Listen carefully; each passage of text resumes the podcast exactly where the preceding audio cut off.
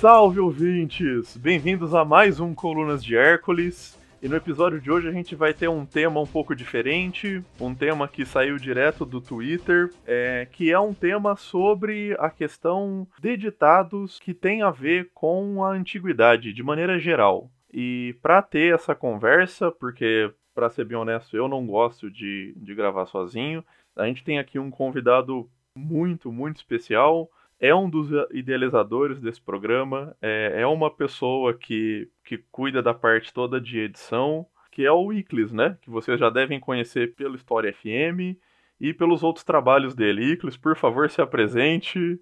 E aí, pessoal? Como o Vinícius já apresentou, né? Eu sou o Iclis, eu produzo aqui o História FM, mas o Colunas de Hércules, o Estação Brasil e vários outros podcasts. E a gente está aqui hoje para conversar um pouco sobre essas expressões populares e ditados, que eu tenho certeza que é um programa que muita gente vai gostar e vai tirar dúvida de muita gente sobre essas expressões que a gente vive repetindo e não necessariamente sabe de onde veio, né? Então, eu tô aqui mais de o leigo que vai fazer o papel do público, né? Porque o cara que manja de antiguidade aqui mesmo é o Vinícius e, bom, Vamos lá, acho que vocês vão gostar desse episódio. Não, você tá aqui também por uma outra função muito importante, que é você acabar de quebrar a hegemonia dos Fábios nesse podcast, né? Sim, acabei com a longa linhagem dos Fábios dando entrevista no Colunas de Hércules. É. pra, quem, pra quem seguiu os últimos episódios, só pra recapitular, a gente teve aqui como primeiro Fábio, o Fábio Morales, para conversar sobre democracia ateniense. Depois nós tivemos o professor Fábio Joly para falar sobre a escravidão em Roma. E depois disso nós tivemos o professor Fábio Faverzani para conversar sobre corrupção na Roma Antiga. Então o Wickles também chega com essa missão de quebrar essa hegemonia. Mas fiquem tranquilos que no futuro outros Fábios irão aparecer. Inclusive, a gente está discutindo mudar o nome do podcast para Colunas de Fábio. é. Então, bora lá pro episódio.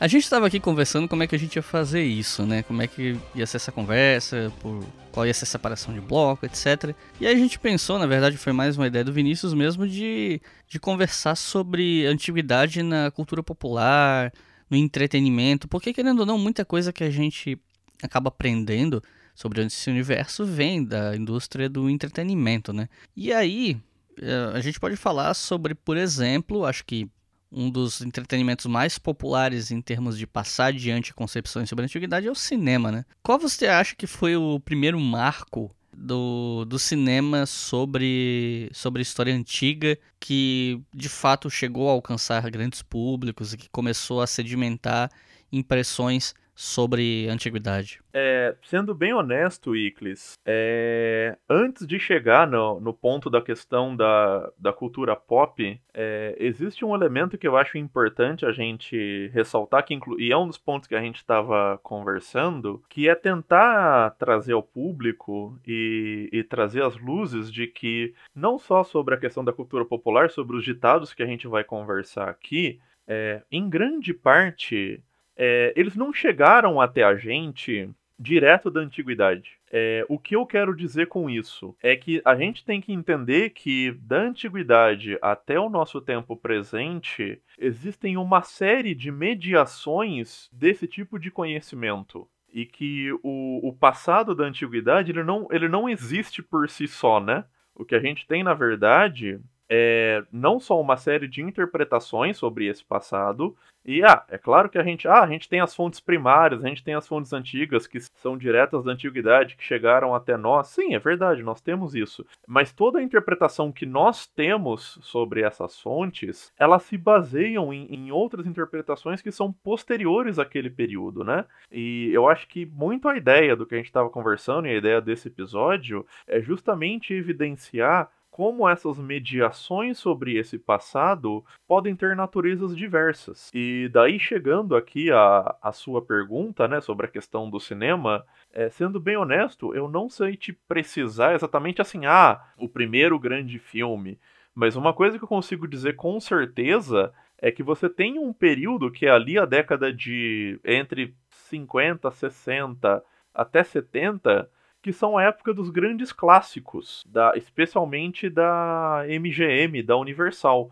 E daí eu estou aqui me referindo ao Ben-Hur, ao filme do Júlio César, ao Spartacus do Kubrick, que já foi indicação de uma dica cultural do professor Fábio Joly. Todos esses filmes, eles vão olhar para o passado, eles vão olhar para a antiguidade, seja romana, seja grega, seja egípcia, no caso de do filme da Cleópatra com Elizabeth Taylor, e eles vão trazer uma série de questões que estão acontecendo naquele momento nos Estados Unidos, né?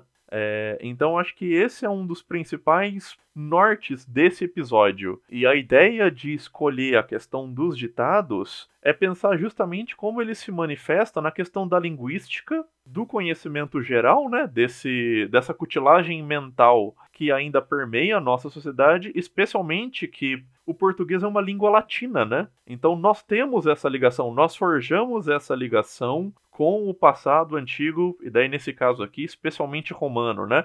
Ou pelo menos com as línguas indo-europeias. Inclusive, quando a gente fez o levantamento assim, de, dos ditados que a gente ia tratar, a gente percebeu que praticamente 100% deles têm origem grega ou romana. E muitos desses elementos da história da Grécia chegam até nós mediados por Roma. Sim, com certeza. É, se tem uma coisa que eu eu falo isso, isso em, em, tom jocoso, em tom de brincadeira, mas acaba tendo um, um, certo fundo de verdade. É que assim, a gente tem que agradecer muito aos romanos pelos que eles, pelo que eles preservaram da Grécia, né? Existe todo esse processo de, de reescrita de fontes e de preservação e discussão de uma série de autores que depois outras pessoas vão fazer esse mesmo trabalho com os autores romanos, né?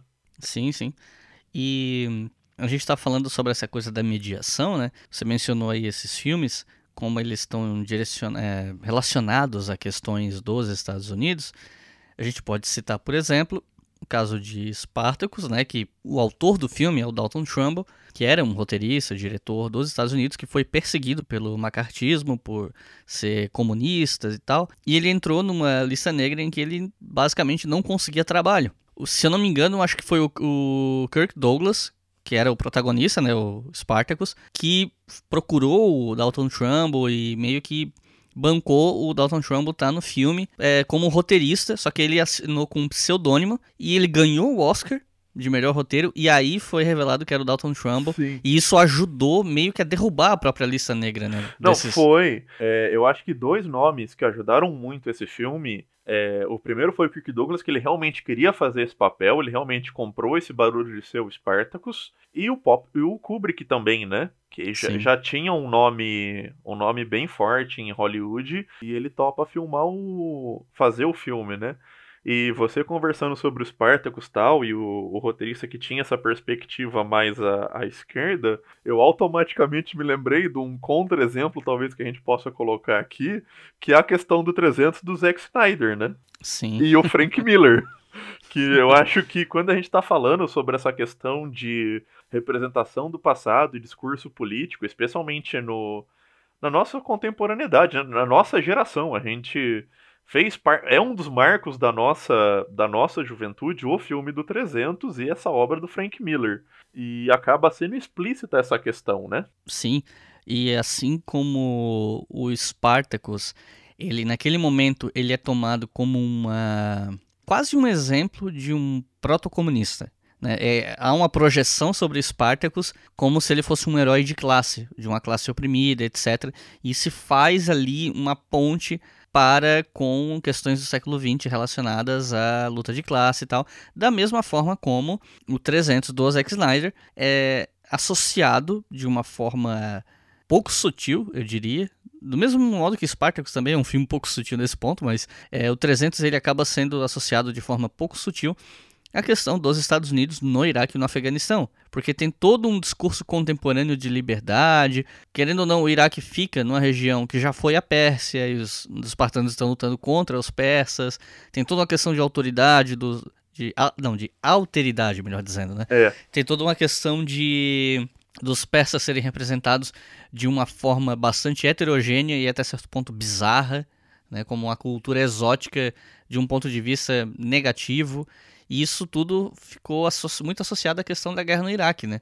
Tanto que muita gente, inclusive o próprio governo iraquiano, reclamou do filme. Sim, com certeza. Eu acho que nesse aspecto é muito interessante colocar esses dois exemplos lado a lado, é, e pelo menos na minha percepção essa é uma grande diferença, que o 300, ele tenta construir esse discurso de alteridade é muito mais pautado na questão iconográfica, né? Especialmente como são representados. Se você comparar os espartanos aos persas, e especialmente a figura do Leônidas ao Xerxes, que é aquele Rodrigo Santoro com 3 metros de altura, careca, cheio de piercing, chicoteando todo mundo e dando chilique, ao Leônidas, que é aquele cara sarado, todo definido, com um discurso sobre liberdade, o que é ser um homem de verdade, em comparação ao Spartacus, onde essa, essas alteridades elas são colocadas muito mais na questão textual, né?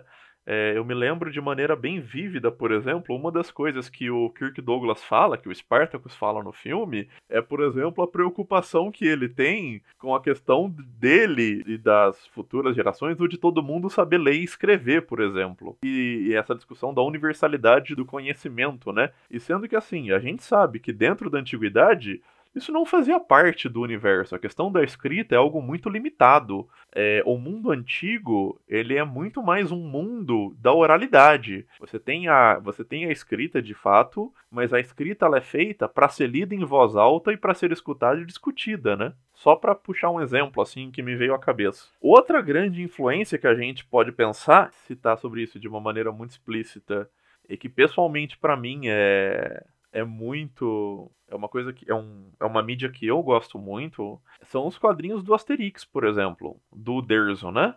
Que é um escritor francês. Que ele vai. Ele vai criar um imaginário sobre, sobre os romanos, sobre esses proto-franceses que ele enxerga que são os gauleses, mas eu acho que a coisa que eu acho mais interessante sobre o Asterix é você perceber como ele vai construindo nos quadrinhos que ele coloca, nas histórias que ele coloca, a União Europeia. É, como ele vai enxergar os belgas no Asterix e os belgas, como ele vai reconhecer, por exemplo, a questão do. E daí é uma questão, um ponto muito sensível para os franceses, que é a questão da Córcega, né? Que até hoje existe uma disputa interna sobre a quem pertenceria a ilha da Córcega ou não. E você vai vendo como ele vai construindo essa narrativa de outros países da, da Europa dentro do Asterix e as viagens que ele vai fazendo, por exemplo, na Espanha, e qual é a visão que um francês vai ter dos espanhóis. Então é, é bem interessante. E também é, pelo menos, é algo que eu acho que molda muito dos estereótipos que nós criamos, tanto dos gauleses, quanto dos romanos, quanto dos europeus de maneira geral, né? Eu confesso que eu nunca tive contato com nada de Asterix, nem impresso, nem audiovisual, nem adaptação live action, nada assim. Eu sou um completo ignorante de Asterix, para ser franco. Não, é, eu acho fantástico, por exemplo, assim, em Asterix e os Bretões, o, o Derzo coloca, por exemplo, que já desde o período seria da antiguidade, estaria presente o amor pela cerveja, a questão do rugby, na questão do Asterix na Espanha, aparece muito a questão da siesta, e mesmo essa questão, uma, uma visão um pouco mais preguiçosa dos espanhóis, né? Ou de um, do jeito deles falarem estranho. É muito curioso isso.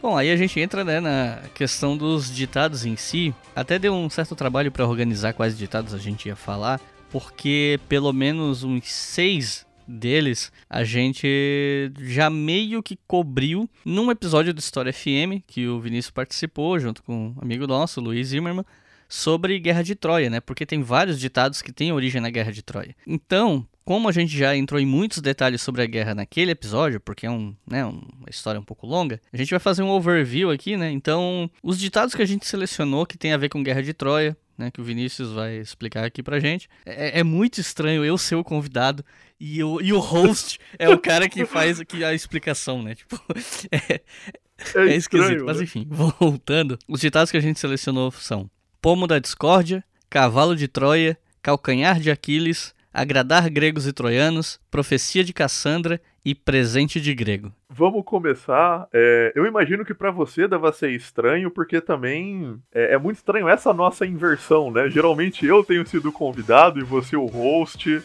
Também tem esse esse troca-troca que a gente tá fazendo aqui nesse episódio, né? Ah, os duplos sentidos. Ah. Mas começando, a questão do pomo da discórdia, é, ele se remete à própria questão da origem da, da guerra de Troia em si e a questão da aposta entre Hera, entre Afrodite e entre Atenas. E daí, a partir ali de que a, a deusa da discórdia, Ares, ela, ela não é convidada para uma celebração dentro do Olimpo, ela manda uma maçã. O pomo, ele é um sinônimo de maçã. E ela manda essa, esse, essa maçã pro Olimpo e com a, com a clássica frase, né? É para a deusa mais bela. E daí se começa toda essa discórdia, toda essa disputa entre as três deusas, que inicialmente elas apelam para Zeus, que seria o principal deus dos gregos, mediar essa disputa. Só que o deus conhece as três deusas, sabe o poder vingativo de cada uma delas, ele prefere se abster e jogar essa, essa responsabilidade para um mortal. E daí, a partir da escolha desse mortal, que ele vai escolher justamente a figura de Afrodite, se desencadeia toda a guerra de Troia. Aí, partindo para o próximo, a questão do cavalo de Troia.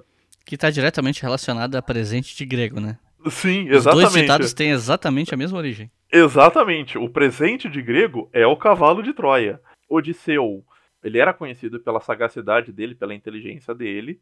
É, a partir do desenvolvimento da guerra de Troia, e ele vendo que os gregos não estão conseguindo penetrar as muralhas troianas, ele tem essa ideia de enganar. E daí a ideia que ele tem é justamente a construção de um cavalo de madeira gigante e isso é uma coisa que é muito interessante, é pouca gente entende é porque seria um cavalo, né? Que escolha aleatória é essa. O cavalo seria um sacrifício, um dos signos ligado à deidade dos deuses dos mares, né? E que seria justamente um, uma oferenda para que eles pudessem partir em paz. E por isso que eles constroem um cavalo. E daí dentro desse cavalo estão os soldados gregos que vão se infiltrar na cidade e abrir os portões para o resto das tropas invadirem e destruírem Troia finalmente. E é muito interessante que daí já dá para ligar justamente com a questão da Cassandra. Sim, eu ia falar isso agora. É, que quem é a Cassandra, né? A Cassandra, ela é filha do rei, do Príamo. Ela é uma das sete filhas do Príamo e é muito interessante porque ela é uma sacerdotisa de Apolo e para quem não está familiarizado com isso, entre muitas das, das atribuições ao Apolo, além de ser o deus da música, o deus da luz, o deus da sabedoria, o Apolo ele é o deus da adivinhação, do, do oráculo. Tanto que o principal oráculo que você tem no mundo grego é o oráculo de Delfos, que por mais que a sacerdotisa ela é uma sacerdotisa pitonisíaca, ou seja, ligada a Piton, que é ligada à deidade Hera. Ela tem a revelação através de Hera, entretanto, quem interpreta essa revelação, quem dá luz a esse conhecimento que vem de maneira metafórica do submundo, de um lugar obscuro, é o conhecimento de Apolo, é o sacerdote de Apolo que reinterpreta essas palavras e transforma elas inteligíveis para os mortais. E a Cassandra, ela era uma dessas sacerdotisas, ela é uma sacerdotisa de Apolo. E ela recebe o dom da previsão do futuro. Entretanto, tamanha ela era, era a beleza dela que Apolo se apaixona por ela e Apolo tenta dormir com a Cassandra. Só que a Cassandra rejeita Apolo e justamente por isso é, Apolo fica ofendido e como todo bom deus grego que é, ele amaldiçoa Cassandra. E a maldição que ele coloca sobre Cassandra é: ela vai ter a habilidade de ver o futuro, entretanto, ninguém vai acreditar no que ela fala. E desde o princípio da guerra de Troia, desde a chegada de Helena, Cassandra está prevendo e falando sobre a destruição de Troia, o quão seria ruim para a cidade, e ninguém acredita nela. Parece 2018 no Brasil. É. É, a, a Cassandra com certeza seria uma das pessoas que poderia falar: Eu avisei. Sim. Talvez aqui muitos de nós mais do que nunca pudéssemos falar sobre a profecia de Cassandra. Porque no, no, nós tínhamos todos os recursos, toda a habilidade de fazer essa leitura Sim. e ninguém tá surpreso com o que tá sendo revelado, né? Exatamente. No Brasil, a nossa Troia é todo dia. Sim. Essa frase, ela é. daria uma manchete. Daria, cara. Somos todos Cassandra. Exatamente. Sei lá, quase 50 milhões de Cassandras, mas é. enfim. E aí entra, né, o, o ditado sobre agradar gregos e troianos tem a ver justamente com a dificuldade que é você agradar dois grupos que são inimigos mortais. De certa maneira, tem a ver com. Não dá para agradar todo mundo, né? Não, exatamente. E justamente toda essa rivalidade e, e esses polos que vai sendo construída durante a obra do Homero, né? Você consegue perceber a, a escalonada de ódio que esses dois grupos vão tendo um pelo outro, né? E, é, e você vai ver os tipos de atrocidades que os dois lados vão causar. E daí isso passa não só pela questão do morticínio, como a profanação de templos, é, o estupro de mulheres. Você vê, é uma escalonada sem precedente de ódio entre dois, dois partidos, né? E, isso, e você conseguiu resumir muito bem, né? Justamente, não tem, é impossível você conseguir agradar todas as pessoas. Exato. E basicamente, o último dos ditados né, sobre Guerra de Troia que a gente selecionou aqui e não falou é sobre calcanhar de Aquiles. Sim. E que acaba sendo. Esse a gente a gente conversou muito no, no episódio que você comentou, né? Inclusive, acho que vai ser uma das indicações, especialmente pela figura central que Aquiles tem na obra, né? Não só na obra de Homero, mas Aquiles é o primeiro anti-herói que a gente tem na história. E ele é, um, ele é um dos personagens principais pelo modelo que ele é. Ele é o maior herói dos gregos, é, ao mesmo tempo, ele é esse modelo de imperfeição, e a questão do calcanhar de Aquiles ser a principal fraqueza dele se relaciona diretamente com a origem dele, uma vez que Aquiles é um semideus. Ele é o filho de Nereida Tétis e de Peleu, que era um rei. A Nereida, ela era uma uma deusa, uma deusa inferior. E o que acontece? Ela tinha muito medo que o filho dela se machucasse. E ela já tinha o conhecimento que o filho dela poderia morrer cedo, né? Justamente para prevenir isso, ela faz o seguinte ritual: ela mergulha o filho dela de cabeça para baixo dentro de um rio.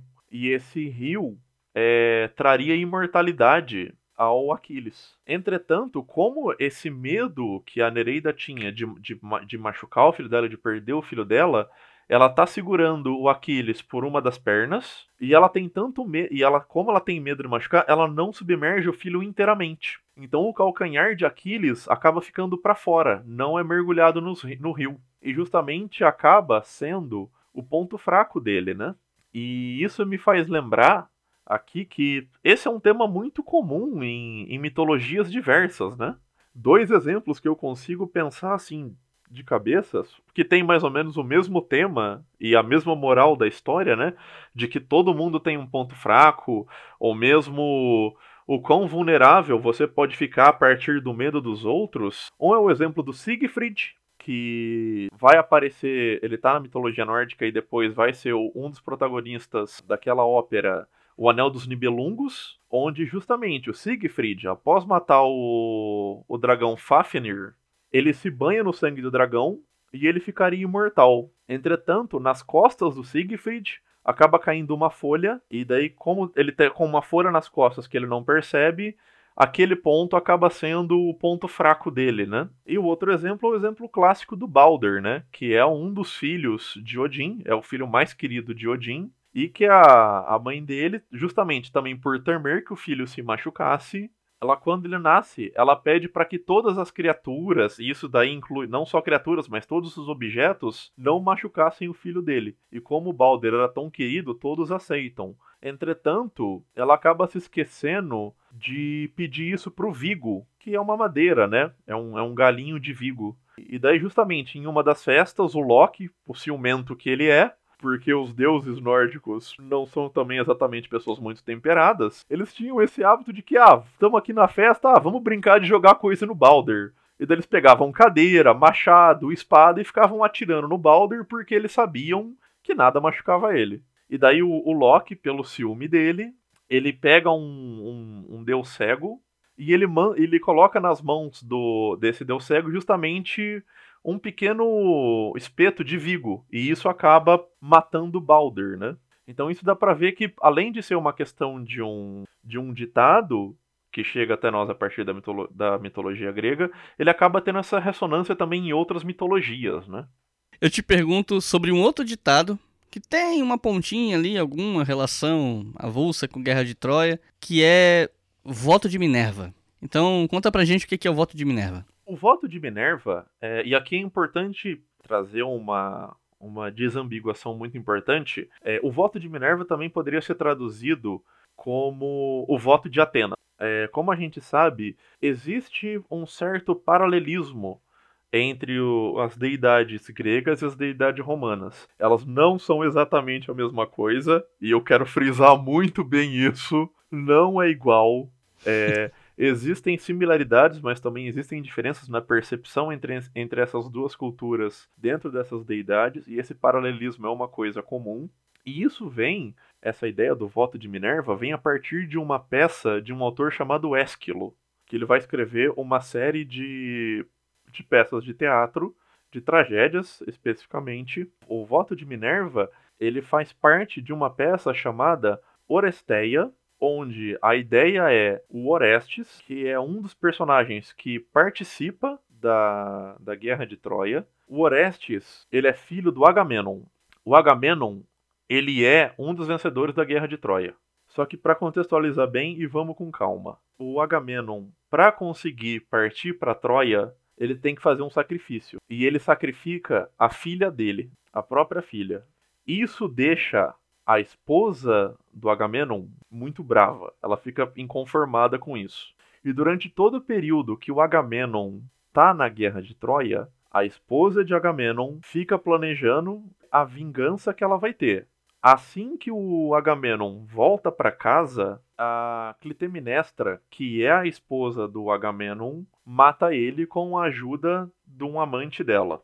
O Orestes é o filho do Agamenon e ele ele faz um planejamento para justamente tentar matar a mãe e o amante. E daí, e, da, e daí a partir de tudo isso, né?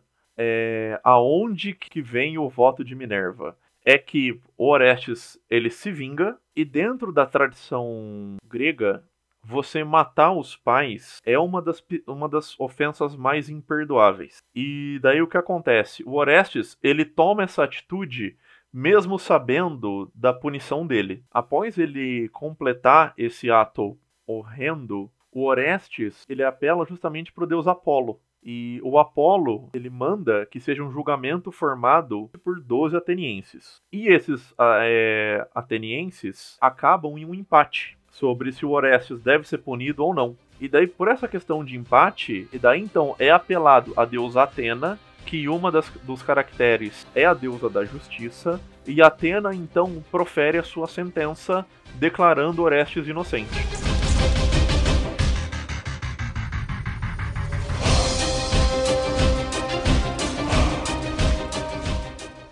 E outra referência à mitologia grega, aliás, praticamente todas as referências à Grécia têm a ver com mitologia, né? Sim. A gente já discutiu isso lá no outro episódio, a gente até não precisa voltar nisso, que é a indissociabilidade de mitologia e história quando se fala de Grécia por conta dos vestígios que a gente tem. Mas uma delas é Trabalho Hercúleo. E aí tem tudo a ver com o nome do podcast, né? Sim. Então, é, inclusive, é, a, a, ideia do nome desse podcast, as colunas de Hércules, elas não são um trabalho, mas elas fazem parte desse trabalho Hercúleo. Trabalho Hercúleo ele se relaciona diretamente com os 12 trabalhos de Hércules que são 12 tarefas que são dadas ao Hércules, e daí você tem uma série de interpretações diferentes sobre por que foram dadas esses trabalhos ao Hércules. É, alguns têm, têm tradições que colocam relacionada a ele se redimir a morte de, de um cidadão que ele matou durante a ira. Tem outras tradições que têm a ver com uma ofensa que ele comete durante a participação dele em uma outra tradição mitológica literária, que é a participação dele dentro do Jazão e os Argonautas. Mas o que importa pra gente aqui é a deusa Hera manda para o Hércules 12 trabalhos, 12 tarefas que seriam impossíveis dele fazer. E daí também aqui já dá para puxar um outro um outro ditado que é a questão do bicho de sete cabeças, mas a gente chega lá. Um desses trabalhos é a questão dele cuidar e transportar os bois de Gerião. O Gerião era um rei e ele tinha esses, esses famosos bois que eram gigantescos e que tinham a fama por comer carne humana.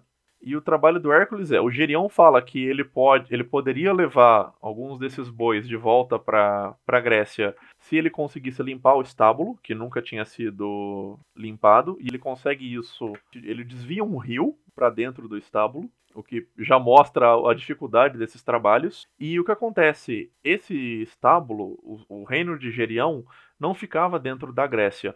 E daí você tem uma série de discussões que colocam o, o reino de Gerião em algum. É, eu já vi lugares colocando dentro da Espanha inicialmente.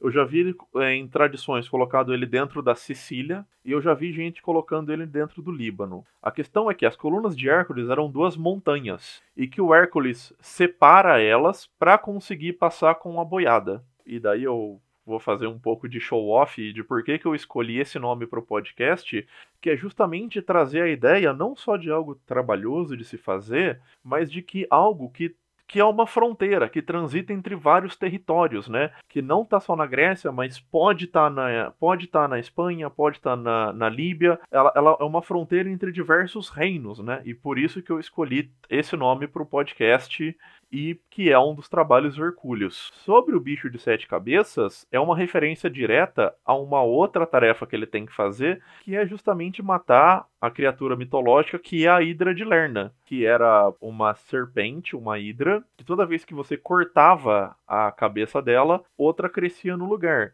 Então, muito daquela ideia de que já é um monstro, mas que vai se tornando cada vez mais difícil, né? Na verdade, quando tu corta uma, nascem duas, não é? Exatamente. É, então, aí ele. Eu, eu falei precisa... corta uma, nasce outra, eu falei errado. Sim. Mas tudo bem.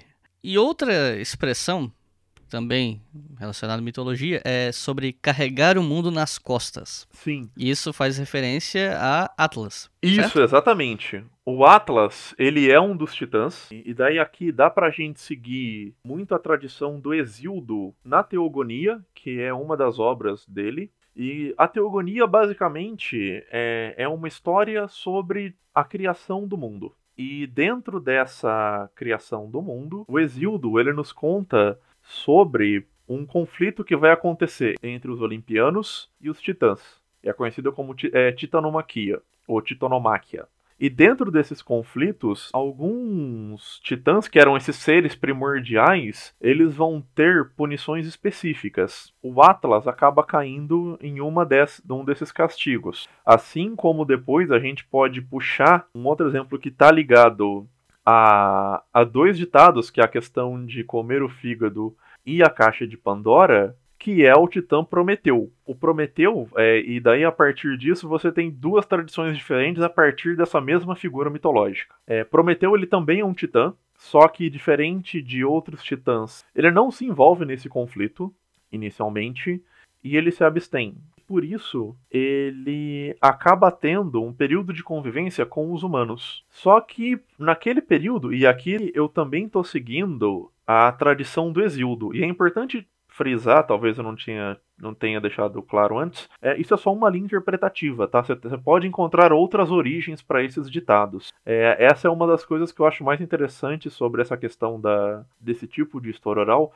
é que a gente não consegue precisar, pelo menos nesses casos, exatamente a, a trajetória que chegou até nós, né? O, o ponto de origem. E voltando ao caso do Prometeu. O Prometeu convivia com os humanos e daí basicamente ele via que os humanos que ele convivia viviam de uma maneira muito primitiva. E Prometeu ficou, ele ficava muito inconformado com isso, especialmente porque ele conhecia o modo de vida que os deuses viviam. Para reverter essa situação, sem pedir autorização para Zeus ou para os deuses, Prometeu rouba o fogo e dá o fogo ao homem. Quando Prometeu toma esse ato, isso é uma grande transgressão, porque Prometeu, ao, ao, ao fazer esse ato, ele fez com que os homens, em, certo, em certa medida, parassem de cultuar aos, aos deuses. E isso deixa muito os deuses muito bravos. E daí a gente começa duas, duas ambiguações, porque tanto, tanto a caixa de Pandora quanto comer o fígado estão ligadas a duas tradições diferentes de punições que o Prometeu recebeu. A primeira tradição é que, por ter feito isso e por depois ter enganado os deuses, e como Prometeu engana os deuses quando ele tenta se redimir, depois de um tempo que Prometeu ensina rouba o fogo para os homens, ele fala: Bom, a gente precisa fazer uma coisa para aplacar a ira dos deuses. Então eu vou ensinar vocês a como cultuar da maneira correta os deuses. E como que ele faz isso? Ele diz que você tem que matar um boi ou algum animal e queimar aquela carne em homenagem aos deuses. Entretanto, o que o Prometeu fala para os homens é que é o seguinte: não, vamos fazer o seguinte, pessoal, vamos guardar a carne para a gente se alimentar, as melhores partes, e daí a gente queima a pele, a gordura e as vísceras. E ele faz um construto de palha com essa gordura e com a pele para tentar enganar os deuses. Quando ele coloca fogo naquilo e faz o primeiro sacrifício aos deuses, os deuses percebem que eles estão sendo enganados e daí vêm as punições. Uma tradição diz que Prometeu é acorrentado aos pés do Monte Olimpo, salvo engano, e todo todo dia uma águia e daí entra o símbolo de, de Zeus é, comeria o fígado de Prometeu, sem Prometeu morrer, e durante o período da noite esse fígado se regeneraria, se regeneraria e daí e esse castigo continuaria eternamente. E daí é muito interessante ver como essas histórias vão se encaixando até justamente chegar a Hércules e libertar o Prometeu, porque também faz parte de um dos trabalhos do Hércules libertar o Prometeu do castigo dele e matar essa águia. E a outra tradição diz que a punição que Prometeu recebe é Pandora. E quem era Pandora? Pandora era inicialmente uma estátua que Zeus manda Hefesto fazer. E Pandora é para ser a imagem da mulher perfeita, para ludibriar o Prometeu. Zeus manda que cada deus dê um atributo para Pandora: inteligência, curiosidade, o dom da fala, o dom da música. E uma das deusas, ideia que salvo engano é Hera, dá para Pandora o dom da curiosidade. E Zeus, para selar o destino dessa tragédia, ele dá para Pandora uma caixa e fala: Olha, você vai descer ao mundo e vai ser esposa de Prometeu. Essa caixa que eu tô te dando é, o, é como se fosse o seu dote, o seu presente enquanto representante, né? Só que a condição é: você nunca vai poder abrir essa caixa. E daí isso é dito pro Prometeu também. E o Prometeu recebe Pandora, cuida de Pandora. E Prometeu começa a ter essa tarefa de basicamente conviver com Pandora e não deixar com que ela abrisse aquela caixa. Só que acontece um descuido do Prometeu e Pandora finalmente abre a caixa de Pandora e dentro da caixa de Pandora é liberado todas as mazelas para os homens: a fome, a doença, a mortalidade. Entretanto, eu acho que a gente acaba usando esse ditado de uma maneira meio deslocada, porque a gente sempre esquece que a última coisa que saiu da caixa de Pandora foi a esperança. E a esperança é uma das coisas que, que nos caracteriza enquanto seres humanos, né? Que nos define enquanto humanos. Então, basicamente, nós só nos tornamos humanos a partir de que a caixa de Pandora foi aberta. Até aquele momento, não dá para considerar que nós éramos humanos de fato, na nossa condição que, que nós conhecemos, né? É, se for pensar em um outro paralelo, é como pensar, pensando na mitologia hebraica, cristã, o, é como pensar o, o tempo do Jardim do Éden antes de Adão e Eva serem expulsos de lá. Aquele período não representa o período da humanidade, né? É um período proto-humano. Ele representa um, um passado ideal. E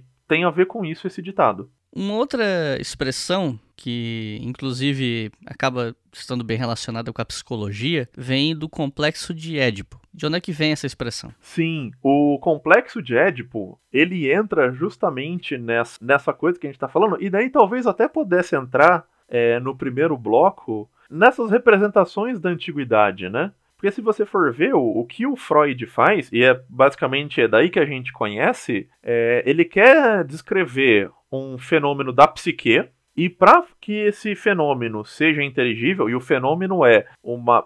E aqui eu estou sendo muito rudimentar porque meu conhecimento sobre Freud é bem, é bem raso. Mas basicamente seria o impulso inconsciente da atração que um filho sente pela mãe e a questão da rivalidade que ele pode sentir em relação ao pai. Como, como tornar isso palatável de uma maneira que as pessoas pudessem entender de uma melhor maneira e talvez é um dos pontos, e daí eu não sei se o Freud vai por essa linha, mas eu tenho certeza que um, um dos discípulos deles, que é o Jung, vai, que é tentar mostrar que esses impulsos do subconsciente, eles estão presentes no ser humano de maneira atemporal.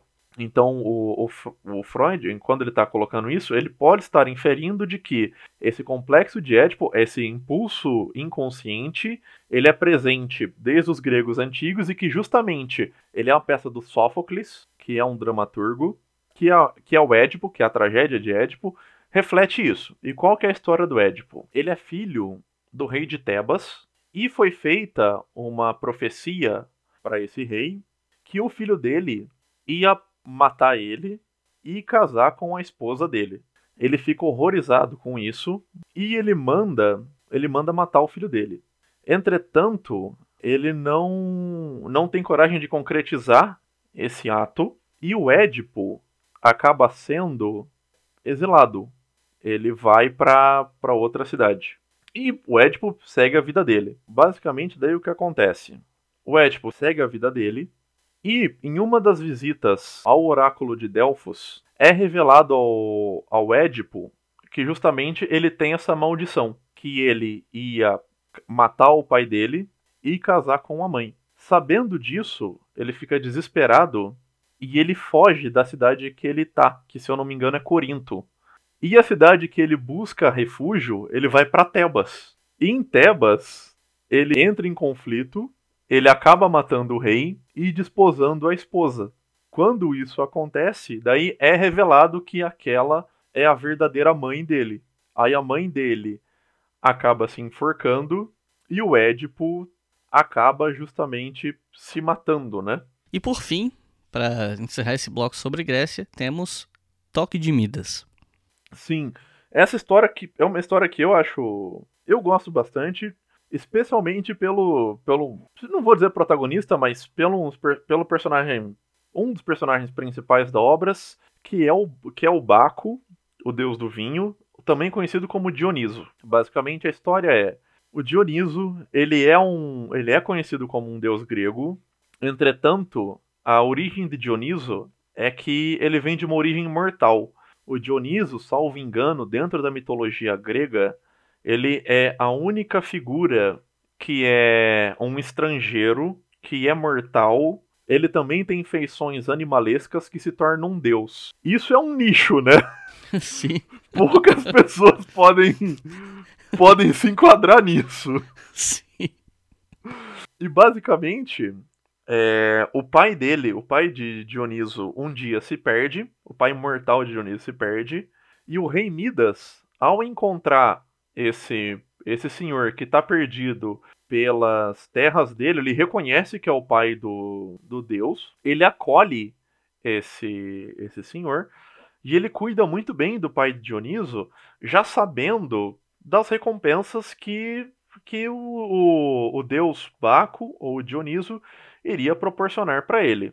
E daí a partir disso, depois de 10 dias dentro cuidando do, do pai de Dioniso. Dioniso aparece para ele e fala: Nossa, muito obrigado por ter cuidado do meu pai e eu vou te realizar qualquer desejo que você quiser. O Midas já era conhecido pela ganância dele e pelo valor que ele dava para a opulência. A partir disso, então, ele pede para o deus Baco que tudo que ele toque virasse ouro. E o, o, o Dioniso fala: Você tem certeza? Ele fala: Não, é isso que eu quero. Então ele fala: Não, beleza, tá concedido. E nos primeiros momentos, o Midas fica maravilhado com isso. Ele toca uma flor, ela vira ouro. Ele toca uma pedra, ela vira ouro. Ele toca um novelo de lã, ele vira ouro. E os problemas começam quando ele volta para o palácio dele. E ele vai ter o jantar dele, né? Ele tenta se alimentar e tudo que ele toca vira, vira, vira ouro e ele não consegue se alimentar.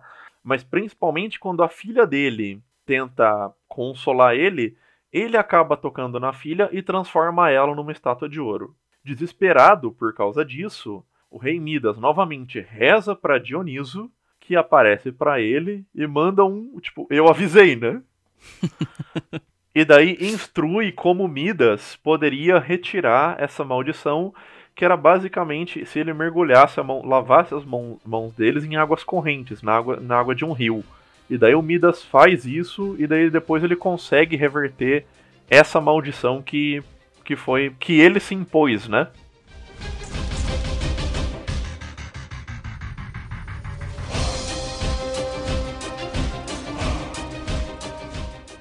Chegamos então ao bloco sobre Roma, né? Que aí se sente em casa, né?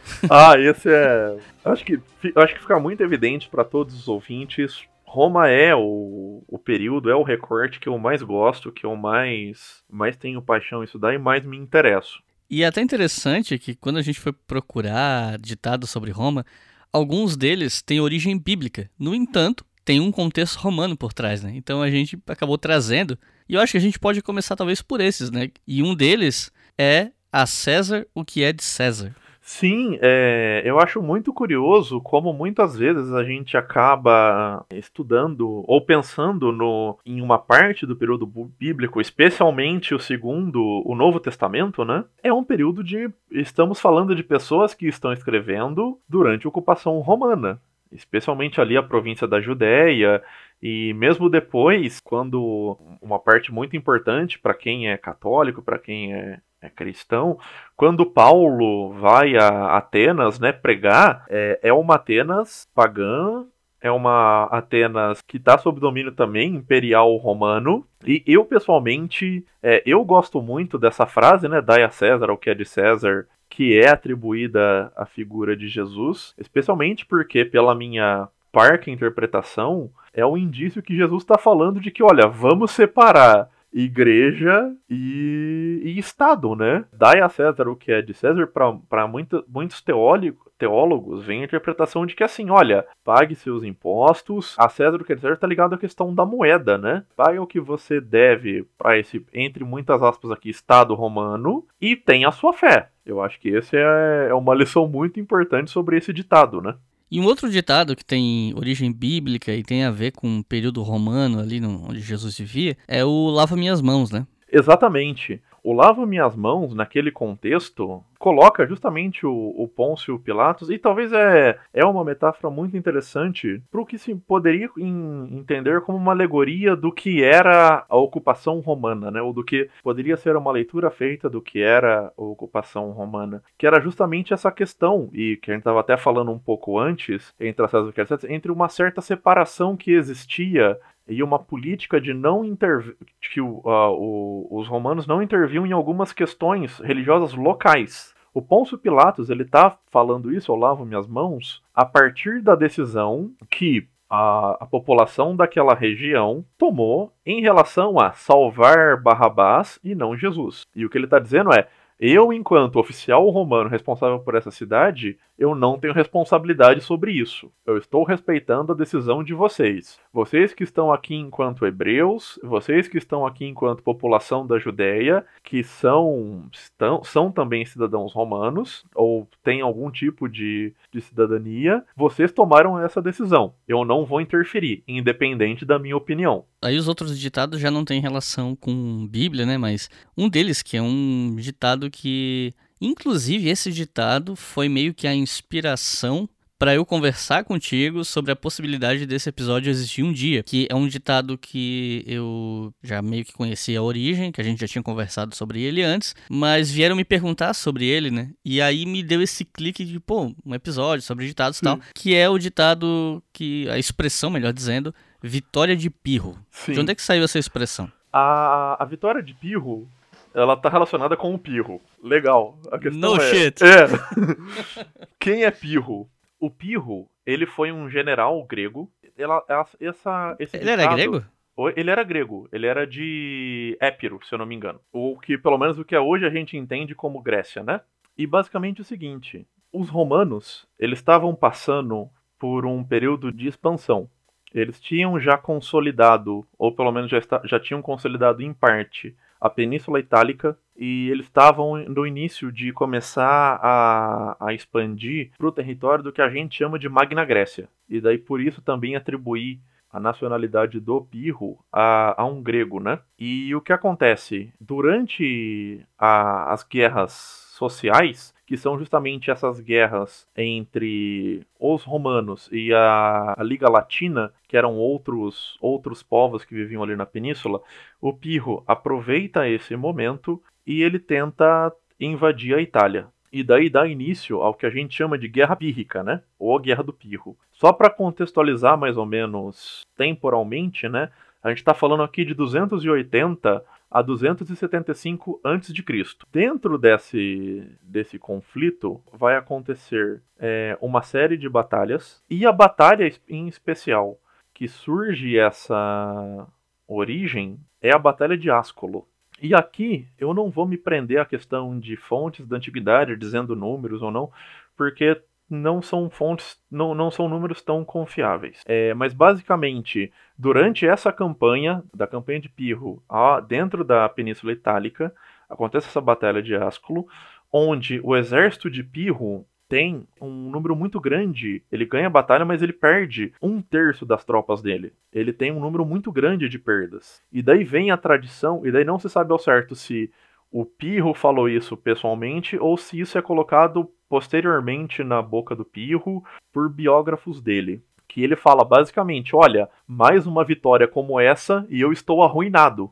E daí assim surge essa ideia e que depois vai ser usada especialmente dentro do, do contexto da história militar, né?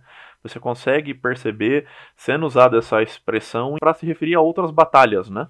E aí, ainda falando em história militar romana, tem a expressão erro crasso, que também tem a ver com guerras, não? Sim. E nesse caso, é... tem a ver com a tem a ver com o Crasso, e quem era Marco Licínio Crasso? E aqui eu vou deixar uma recomendação de um outro podcast que a gente gravou junto, que a gente fala um pouco sobre o Crasso, que é o episódio do Júlio César. O Crasso, ele era um romano muito proeminente, financeiramente especialmente, e ele estava tentando galgar uma carreira política. Uma das maneiras mais tradicionais no mundo romano de você conquistar proeminência dentro do, do campo político era através de conquistas militares. E o Crasso, ele não era, não tinha uma tradição nisso. E só para contextualizar aqui, é, os outros dois, na época, concorrentes dele a nomes de mais importância de Roma, é um certo cara que vocês já devem ter ouvido falar, que é um tal de Caio Júlio César. E o outro cara é o Pompeu Magno, é, que ele recebe esse, esse acrônimo de Magno justamente pelos sucessos da campanha militar dele.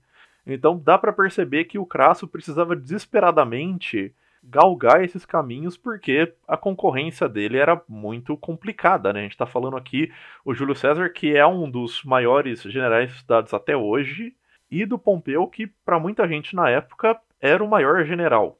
E muitos posteriormente também consideram ele como um grande general romano.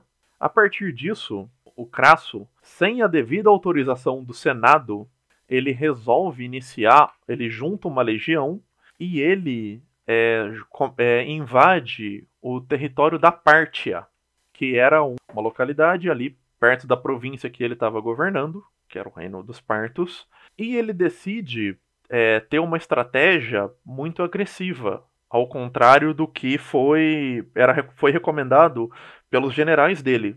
E ele avança em, basicamente em linha reta por esse território. E ele escolhe um lugar para acampar que era, imaginem um vale onde você tem duas colinas, e ele escolhe acampar bem no meio desse vale, onde um número bem menor de, de soldados da Pártia conseguem cercar o Crasso e derrotar ele. E, e dizimam a legião do, do Crasso. E o Crasso morre nessa batalha. E daí surge essa questão do erro crasso, que assim, qualquer general, qualquer outra pessoa que tivesse o mínimo de experiência militar, não cometeria os erros que o Crasso fez. Existe também uma outra, outra, um outro desdobramento que acaba entrando a partir dessa questão do erro crasso, mas pelo que eu pesquisei, isso vai sendo atribuído depois, é que justamente os partos, tendo conhecimento dessa ganância que o Crasso tinha pelo ouro, é, a punição que eles fazem, que eles fazem para matar o, cra o Crasso é, eles pegam uma uma pequena cumbuca, né? Eles derretem ouro e fazem ele tomar ouro quente justamente para que ele engolisse aquele ouro de Roma, né, aquele ouro invasor. E se isso por acaso te lembra alguma cena de Game of Thrones, eu acho que o George R. R. R. Martin manda um abraço, né? Com certeza. Na hora que tu falou em cumbuca e ouro derretido, assim, é, pois é, acho que eu já vi algo parecido antes. Sim. e você falou ali do episódio que a gente gravou do História FM sobre o Júlio César. Alguns ditados que a gente usa têm relação com César, né? E a gente vai falar de alguns deles agora. Primeiro, cruzar o Rubicão tem a ver com Júlio César? Ou eu tô viajando? Não, assim, isso é um, um dos pontos centrais, né? E, e, cruzar o Rubicão, se eu não me engano, até o, o Luiz Felipe, também conhecido como Potter, ele chega a comentar sobre esse ditado no episódio, que o cruzar o Rubicão é quando alguém chega em um momento limite e que ele toma uma decisão que ele sabe que ele não vai poder voltar atrás. E o que isso significa? O Rubicão, ele é um rio que tem como limite a cidade de Roma. Roma tinha por lei e por tradição que nenhum tipo de legião, ou seja, exército formado, cruzasse o Rubicão e adentrasse Roma é, enquanto exército, enquanto legião. É, é bom frisar e, e talvez é, é muito interessante pensar justamente a potência que é a figura do Júlio César. Porque o César ele não é o primeiro a fazer isso. Alguns anos antes do César tomar essa atitude, um outro cara que é o Sila, que depois vai se tornar também ditador vitalício, e você, você tem pessoas que fazem esse paralelo entre o Sila e o César, toma a mesma atitude. Mas quando a gente fala sobre cruzar o Rubicão, ninguém pensa no Sila, a gente pensa automaticamente no César, que ele toma essa mesma decisão de que ele rompe com o Senado e ele entende que a, única, a única opção dele dali para frente era o caminho da guerra civil. Era guerra civil contra o Pompeu, era guerra civil contra o Senado. E daí por isso acaba se tornando tão emblemático a questão do cruzar o, o Rubicão. E daí eu já puxo para um outro ditado que está diretamente ligado a essa decisão do Júlio César, que é a questão do a sorte está lançada, né? Segundo a, a tradição, mas pelo que eu, eu não, não consegui encontrar nenhuma fonte primária, me parece muito mais algo que vai ser atribuído posteriormente ao César, ele teria falado essa frase depois que ele cruza o Rubicão. Assim que ele cruza o Rubicão, como ele tem ciência de que o futuro dele é incerto e de que ele tomou uma decisão muito importante, ele teria proferido essa frase, né?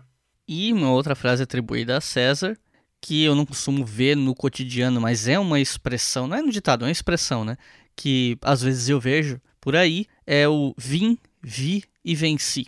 De onde é que saiu isso? Sim, essa frase é muito interessante porque, assim, a gente pode não ter certeza que o César realmente falou isso, uma coisa a gente sabe, é que ele enviou uma mensagem para o Senado com esses dizeres. Então, pelo menos ele escreveu ou mandou alguém escrever. E o, o contexto dessa, dessa frase ela vem justamente dentro da, de uma das campanhas militares que César tá, tá fazendo, e é especialmente sobre a vitória de um, contra um rei chamado Farnace II, dos reinos do Ponto. O, o, o Ponto é uma região que o que a gente hoje chamaria ficaria ali de Ásia, né? E basicamente, após essa, essa vitória, que foi uma vitória muito retumbante do César, foi uma, uma grande vitória, ele, ele teria mandado para o Senado a esses dizeres, né? Justamente para tanto evidenciar a essa nova conquista, como já dá para um, um, indício do, do poderio estratégico do César, visto que na época que ele escreve isso para o Senado, a gente já está no contexto da guerra civil que eu, que eu tinha comentado anteriormente, né?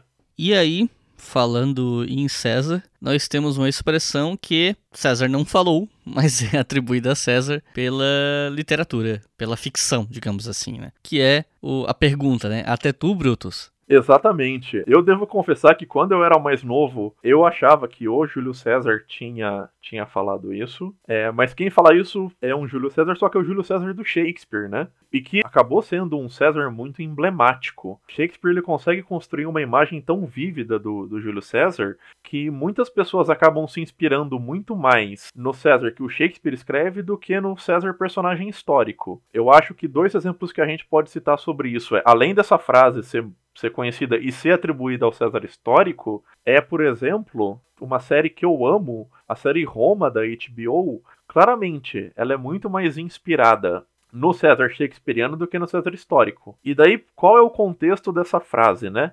O Brutus, que é era um grande amigo do César, e não só era um grande amigo, como o Brutus, ele tem um background de que ele vem de uma família, se não a mais tradicional, uma das mais tradicionais de Roma. Segundo a tradição romana, foi justamente um dos antepassados do Brutus que expulsou o último rei de Roma, dando início assim ao período da República. É, o César ele também vinha de uma família muito tradicional e muitos interpretam essa tentativa de aproximação do César com o Brutus como justamente uma tentativa de aproximação e legitimação de todas as reformas que o César está fazendo e tentar usar o Brutus como uma forma de alavanca política por esses. Eu vou traduzir aqui como aristocratas, mas eu estou me referindo ao que nós chamamos, e para quem estuda Roma, é, aos optimates. E se a gente for colocar em oposição, o César ele seria um popular, apesar que tem um grande, um grande debate acerca desses dois polos,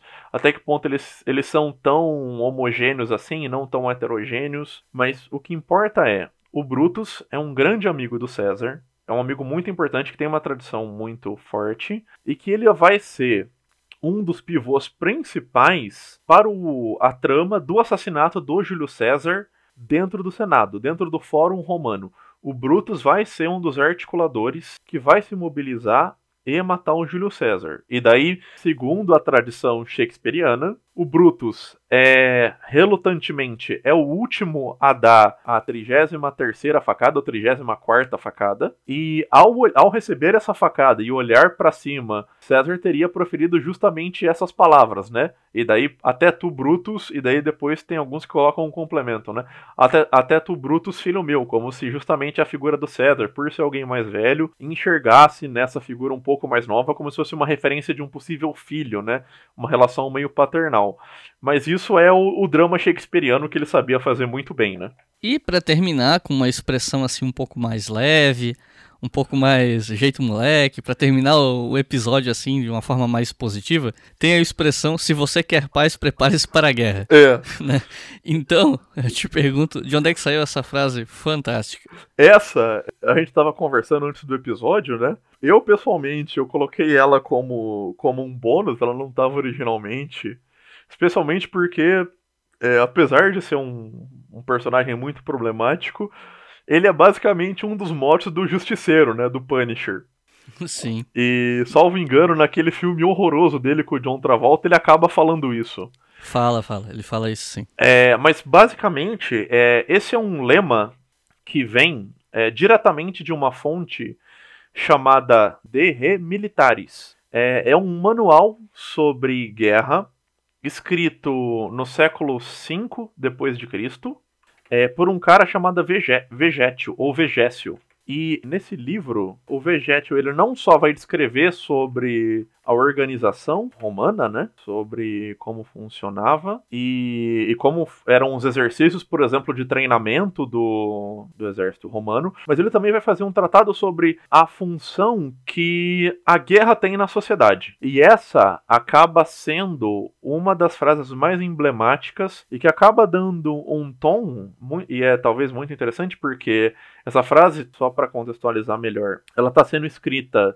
é, no século V depois de Cristo E muita gente, eu já vi gente usando ela para tentar explicar, talvez, o período de expansão romana. Que é aquela ideia, se você quer um território de paz, prepare-se para a guerra do expansionismo, né? Ou somente com todos os territórios dominados por Roma é que a gente pode realmente ter paz. E, e o contexto vem desse manual militar que é escrito bem posteriormente desse período de expansão, né? Se você for ver, na verdade, durante o, o século V, o, o Império Romano ele está muito mais num processo de, de deteriora, deteriorização e de esfacelamento, ou de pelo menos de, des, de rupturas internas, do que de franca expansão. E é daí que vem essa noção, ou uma leitura posterior desse manual militar.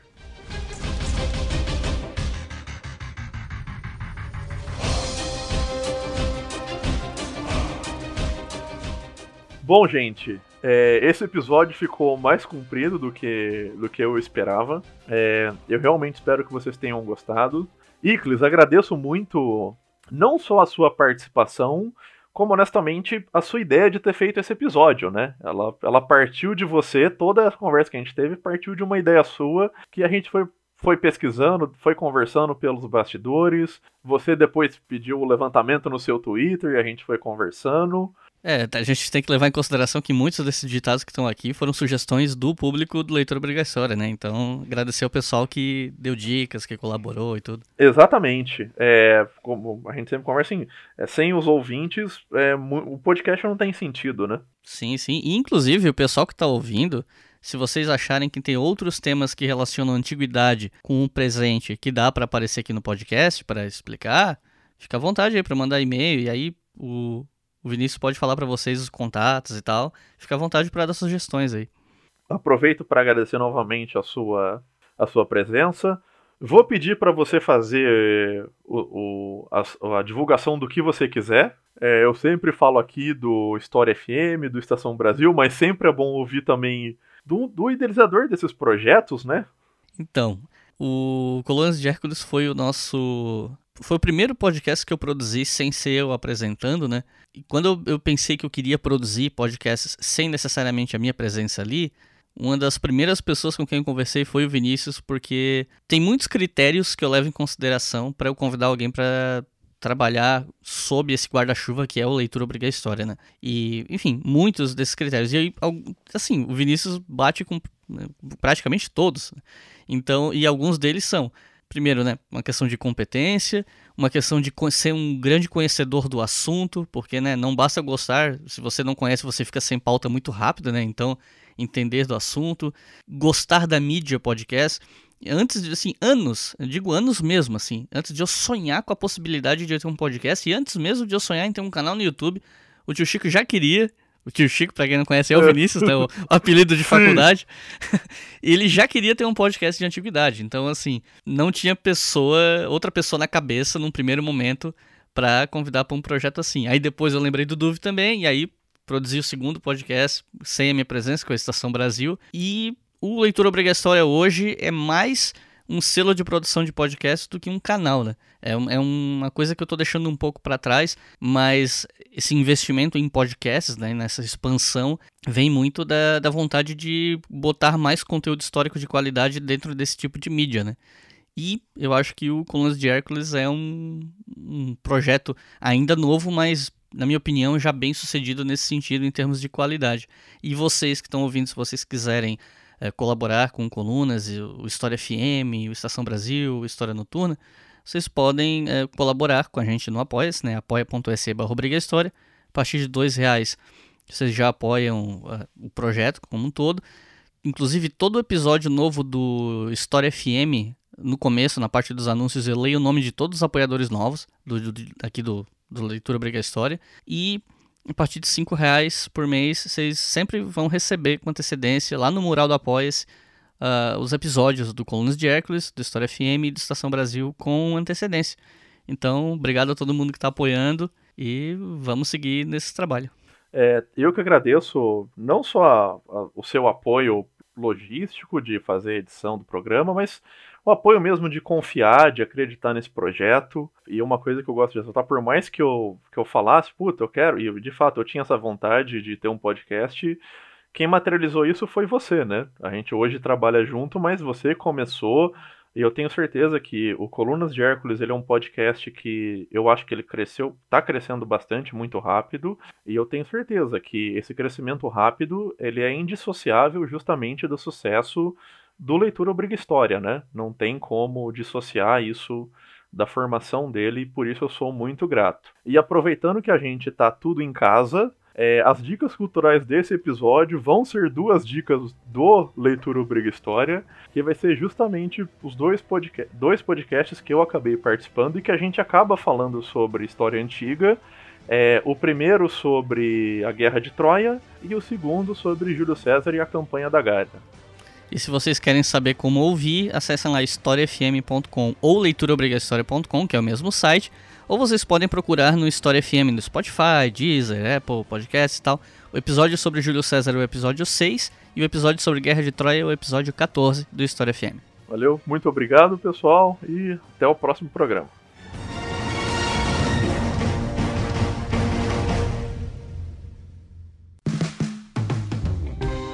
Este podcast foi financiado por nossos colaboradores no Apoia-se. Acesse apoia.se barra e contribua para manter este projeto educacional gratuito no ar.